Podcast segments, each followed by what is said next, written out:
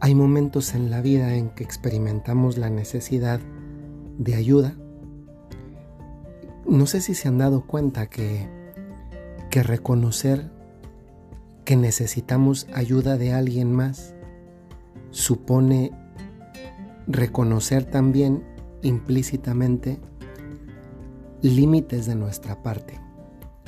Y quien dice límites, pues habla naturalmente de las propias limitaciones, de lo que uno ya no es capaz de hacer, sea por uno mismo o por otros. Y cuando nos damos cuenta que nosotros ya no podemos, es cuando recurrimos a alguien más, nos damos cuenta, percibimos que necesitamos la ayuda de alguien diferente, de alguien que sí pueda. Y eso sucede en diferentes momentos de la vida. Sucede y nos hace percibirnos de una manera que también es bella, que es la, la de ser dependientes de otros. Digamos que la vida humana es como una, una red de dependencias. Nosotros no lo podemos todo y como no podemos todo, necesitamos depender unos de otros. A veces somos nosotros los que dependemos de alguien más y otras veces son otras las personas las que dependen de nosotros. Hay situaciones en las que esa dependencia pues es especial porque entraña un momento de, de dificultad existencial y pienso, por ejemplo, en momentos en los que pues tenemos ya no solo la necesidad de depender, sino de confiar en que una vez que hemos puesto aquello que necesitamos, una necesidad, en manos de alguien que puede o que podría más que yo, pues me veo en la, en la necesidad de pasar ahora de la dependencia, una vez que he reconocido una necesidad, a la confianza en esa persona que me lo puede hacer. Y muchas veces esas dependencias son humanas, pero no solamente existen las dependencias humanas. Pienso, por ejemplo, en este campo de las dependencias humanas, en una persona que tiene que abandonarse, depender, por ejemplo, de un médico para una operación, una cirugía. Pienso en quien tiene que depender de un surtidor para que le, le provean de las necesidades para su negocio.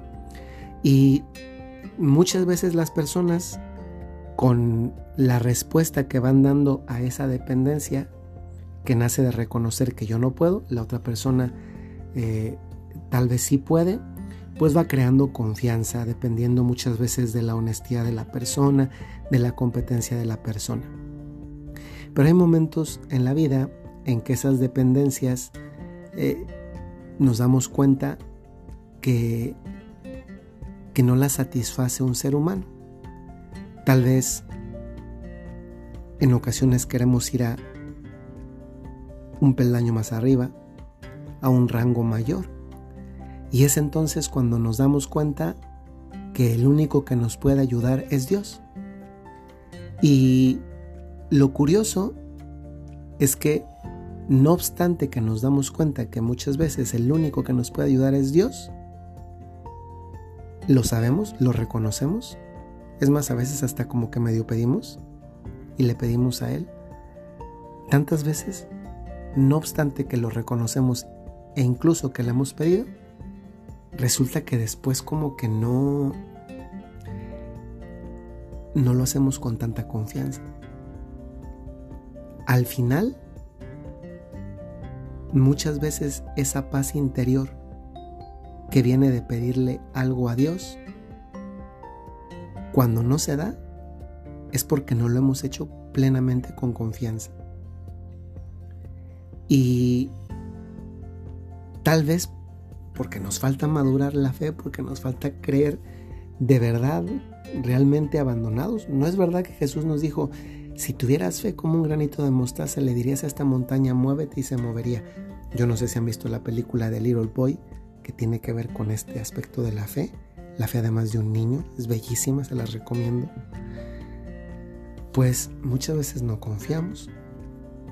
Y a veces uno, si fuera honesto, debería preguntarse, pero ¿por qué no soy capaz de confiar en Dios? Digo, naturalmente, a veces puede ser que esto es un reflejo de que no tengo una relación completamente eh, íntima, profunda con Dios. Y es aquí donde entra la, la frase de este día, que es más bien como una especie de pensamiento alargado. Te relajas cuando tomas el camión, te relajas al tomar un tren, te relajas en el Uber, en el taxi, es más, te relajas en el avión y no conoces al piloto. ¿Se han dado cuenta de eso? Gente que se queda dormida en el, en el taxi, en el camión, en el avión y no, y no conoce al piloto. Ni su rostro ha visto. Tantas veces nos subimos al avión y ni hemos visto el rostro del piloto. Y sin embargo, nos relajamos en el trayecto y no conocemos al piloto. ¿Por qué entonces no nos relajamos en la vida? Si sí sabemos quién es, si sí sabemos quién tiene el control, si sí sabemos quién va manejando, y es Dios. Esto me hace pensar justamente en el tema de la confianza, porque cuando estamos en las manos de Dios no podemos no confiar, y es que no podemos no confiar por una razón muy sencilla. Y la razón sencilla es que es Dios quien tiene en las manos el volante. ¿Cómo no confiarnos? Cuando tú le pides algo a Dios, después de Dios no hay nadie más. ¿eh? Pensemos en una situación de una enfermedad. Pues tal vez primero vas con la esperanza inmediatamente superior una vez que te encuentras enfermo o enferma, pues de una consulta de un médico general. Te das cuenta que él no te puede ayudar, que es algo más grave y después tal vez vas, con el especialista. Tal vez el especialista tampoco te puede ayudar y te recomienda al experto número uno del mundo en tratar esa enfermedad que tienes. Y vas con el experto número uno. Y el experto número uno de repente te dice, pues mire, estás, necesito operarla en tal hospital y tal vez vas a tal hospital. Pero llega un punto, dices, es que ya ni el doctor me puede ayudar. Ya no hay nadie, no hay nadie más arriba. Y te acuerdas, no, bueno, si hay alguien, es, es Dios. Pero después de Dios ya no hay nadie más. Ya no hay nadie más. Por eso cuando le pedimos algo a Dios, tal vez lo primero que necesitamos pedir antes de cualquier otra cosa es, Señor, creo, pero aumenta mi fe. Señor, yo creo, pero aumenta mi fe, aumenta mi fe de que, de que sí se puede, Señor. Aumenta mi fe, por favor. Y una vez que le pido eso, entonces le pido el favor y luego la paciencia para esperar.